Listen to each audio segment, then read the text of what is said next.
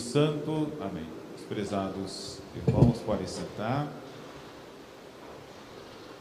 Nós nos encontramos no segundo domingo do Advento, nos preparando para a festa do Santo Natal. No evangelho que nós acabamos de ouvir, São João Batista, que estava preso por dar testemunho diante de Deus de que devemos levar uma vida reta e justa e não uma, uma vida na injustiça, falou isso para Herodes, e por isso o motivo da sua prisão. Ali preso em Maqueronte, São João, vendo os seus discípulos ao seu redor e também ouvindo falar das obras de Jesus, enviou dois discípulos para perguntarem a Jesus: És tu aquele que há de vir ou devemos esperar outro? Meus amados irmãos, essa pergunta que São João naquela época fez, São João Batista, através dos seus discípulos para Jesus, essa pergunta serve para nós hoje para a nossa vida cristã. Quando São João fez, os exegetas dizem que não fez tanto por ele mesmo. São João Batista fez essa pergunta por causa dos seus discípulos, para conduzir os seus discípulos para Jesus, porque a sua missão, a missão de São João Batista, estava se encerrando. Então, o que, que os discípulos dele deviam fazer? Seguir Jesus. Mas essa é a pergunta: és tu aquele que há de vir ou devemos esperar outro? Isso acontece também com a gente. Nós somos cristãos. E de vez em quando é importante a gente perguntar: eu tenho levado uma vida cristã ou eu ainda fico esperando um tempo em que eu levarei a vida cristã. Isso acontece muito até com coisas que não são da nossa fé. Isso acontece, por exemplo, eu já ouvi muita gente falar: ah, ainda vou fazer um curso sobre tal coisa, eu ainda vou aprender a fazer tal coisa, um dia ainda vou ser isso, um dia vou ser aquilo. Não de coisas muito difíceis, no sentido de coisas que é, seriam assim acima da, das condições econômicas da pessoa, mas de coisas que exigem um refinamento, um esforço, um cuidado e, e a pessoa não quer ainda se entregar àquele trabalho. Por quê? Porque quando a gente quer fazer algo, a gente tem que tomar uma decisão e começar a fazer. Eu não posso ficar esperando que haja um, um sei lá,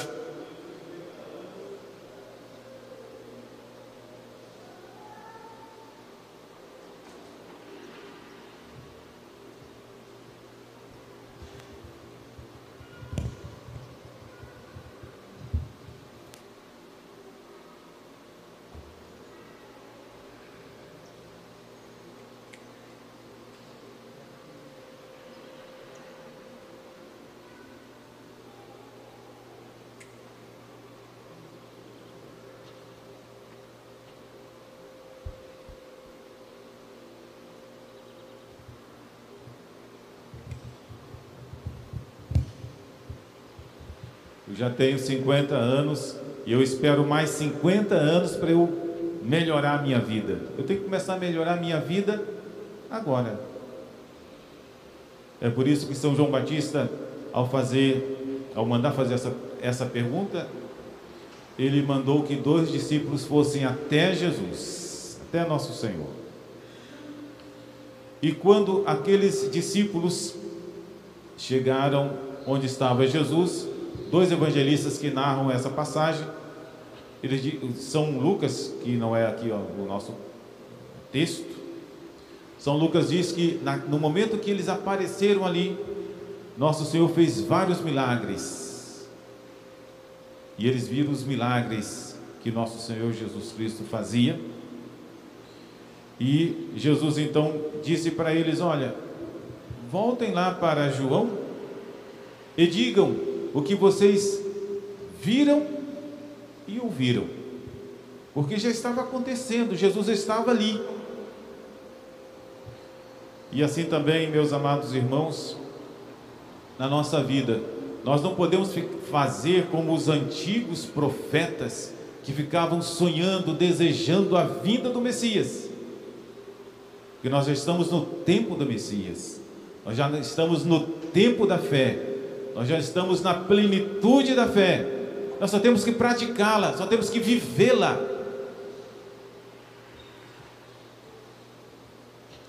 Interessante um comentarista falando do Evangelho, essa passagem do, do Evangelho de São João, em que depois que os discípulos de São João Batista vieram até Jesus e receberam a resposta de Jesus, vão lá falar para João que vocês viram os milagres que nosso Senhor fez, que vocês ouviram Jesus pregando aos pobres, Jesus ensinando o reino de Deus. Quando eles se retiraram para voltar a dizer a São João Batista a resposta de Jesus, Jesus então começou a elogiar São João Batista. Jesus disse assim: Eu vos digo que entre os nascidos de mulher, não surgiu nenhum maior do que João, o Batista. Só que em seguida Jesus diz assim: E no entanto, o menor no reino dos céus é maior do que ele. Porque São João Batista foi o último dos profetas e aquele que colocou um pé no Antigo e um pé no Novo Testamento. E por isso o que ele falou, ele viu. Enquanto um profeta antigo falava de coisas que ele não ia ver acontecer, a não ser depois pelas informações que ele tinha, que ele teve em Deus. São João Batista falou e em seguida já viu Jesus. Ele apontou com o dedo: Eis o Cordeiro de Deus, eis o que tira os pecados do mundo. Mas por que, que Jesus fala que o menor no reino dos céus é maior do que ele? É porque assim, aquele que nasce no tempo do Messias, que é batizado, que recebe a graça, ele vive em plenitude aquilo que foi esperado, aquilo que foi mostrado, ele está ali vivendo. E nesse sentido, o menor no reino dos céus é maior do que ele. E com isso, meus amados irmãos, nós queremos mostrar a dignidade da vida cristã. Nós temos uma vida, quando nós somos cristãos, que não tem preço. Nós vivemos de Deus, nós recebemos a Santíssima Eucaristia, o próprio Jesus, aquele prometido, nos é dado no seu corpo, no seu sangue, nós o adoramos, nós o recebemos. Nós vivemos aquele tempo bendito que os profetas esperavam. Nós só precisamos de vivê-lo plenamente. E por isso a gente não pode ficar esperando um dia que vai vir para a gente poder vivê-lo. Não, vou viver agora. Eu estou lendo umas linhas sobre São Bento. E São Bento escreveu a regra. E na regra, quando chegava a hora de rezar, que os monges deviam rezar o que São Bento chamava de Opus Dei, que eram os salmos, os louvores, na capela, todos juntos. São Bento dizia que aquele Opus Dei é a coisa principal do monge. E quando chega a hora de rezar, o monge deixa o trabalho, O monge, se ele estiver em algum, qualquer local, mesmo que esteja viajando, ele para, porque agora é a hora do louvor de Deus, que é a coisa principal na vida do monge. E assim também nós que levamos uma vida cristã, aqueles momentos que são de Deus e que a gente deve dar para Deus, nós somos cristãos, nós vivemos a plenitude do cristianismo. Eu não posso deixar de rezar para amanhã se o louvor que Deus merece, ele tem que ser dado a cada momento. Eu vou parar aqui e vou louvar a Deus e depois eu continuo o meu trabalho. Até o lema de São Bento era ora elabora, porque havia os momentos de trabalhar aquele trabalho honesto, aquele trabalho necessário para manter a vida, mas para levar uma vida digna para Deus. E por isso, na minha vida, eu paro várias vezes de manhã, de tarde, nas refeições, para eu agradecer, para eu louvar, para eu bendizer a Deus. É minha vida cristã. E quando chega os domingos, quando chega os tempos em que a minha religião, que são aqueles modos que o próprio Deus nosso Senhor deixou para nós aqui e que é transmitido de geração em geração. Esse modo de viver a vida cristã e que eu aprendi, um modo como devo fazer para agradar a Deus, eu vou fazendo. Agora, por exemplo, no advento, eu vou viver um pouco, recordar a minha fé e agradecer a nosso Senhor, me preparar para o Natal. Eu devo me preparar por mim mesmo, e eu devo me preparar também por aqueles que não se preparam, porque se eu me preparar, se a minha fé se avivar, se eu tiver um grande amor a Deus, uma grande união, eu farei sempre bem aos outros. E por isso eu tentarei eu melhorar durante esse tempo do advento. Porque o reino de Deus não, não é que está próximo, não é que ele vai vir, é que ele está aqui, eu só tenho que vivê-lo. E por isso, o menor no reino dos céus é maior do que João Batista. Então, meus amados irmãos, vamos aproveitar esse tempo do advento que a igreja nos propõe e viver, pedir a Nossa Senhora que ela nos abençoe. Quero destacar aqui uns detalhes de São Paulo na, nesse trecho da epístola aos Romanos que a igreja nos propõe neste domingo, São Paulo diz assim: tudo o que se escreveu no passado é para o nosso ensinamento, foi escrito para o nosso ensinamento, a fim de que, pela perseverança e pela consolação que nos proporcionam as Escrituras, nós tenhamos a esperança. Por que, que nós, o padre agora está pregando? Se alguém perguntar assim, padre, o que, que o senhor espera de nós aqui? Eu espero que São Paulo está dizendo aqui. Que cada um tenha perseverança na sua vida. Porque assim, uma coisa é a gente tomar aquela decisão, né? Agora eu vou fazer o que é correto. Agora eu vou estudar agora vou parar de beber, agora vou parar de maltratar minha família, agora uma coisa é tomar a decisão. E outra coisa, meus amados irmãos, é nós perseverarmos na nossa decisão. Nós precisamos de nos revestir de motivos para nós perseverarmos nos nossos bons propósitos. E São Paulo então nos propõe dizendo que a meditação das Sagradas Escrituras nos ajuda a perseverança. Domingo passado eu já tinha ah, aconselhado o que a igreja que nos propõe, mas agora de novo eu venho lembrar. Importante que a gente abra os evangelhos. Quem tem um, um missal pode abrir e meditar os textos do missal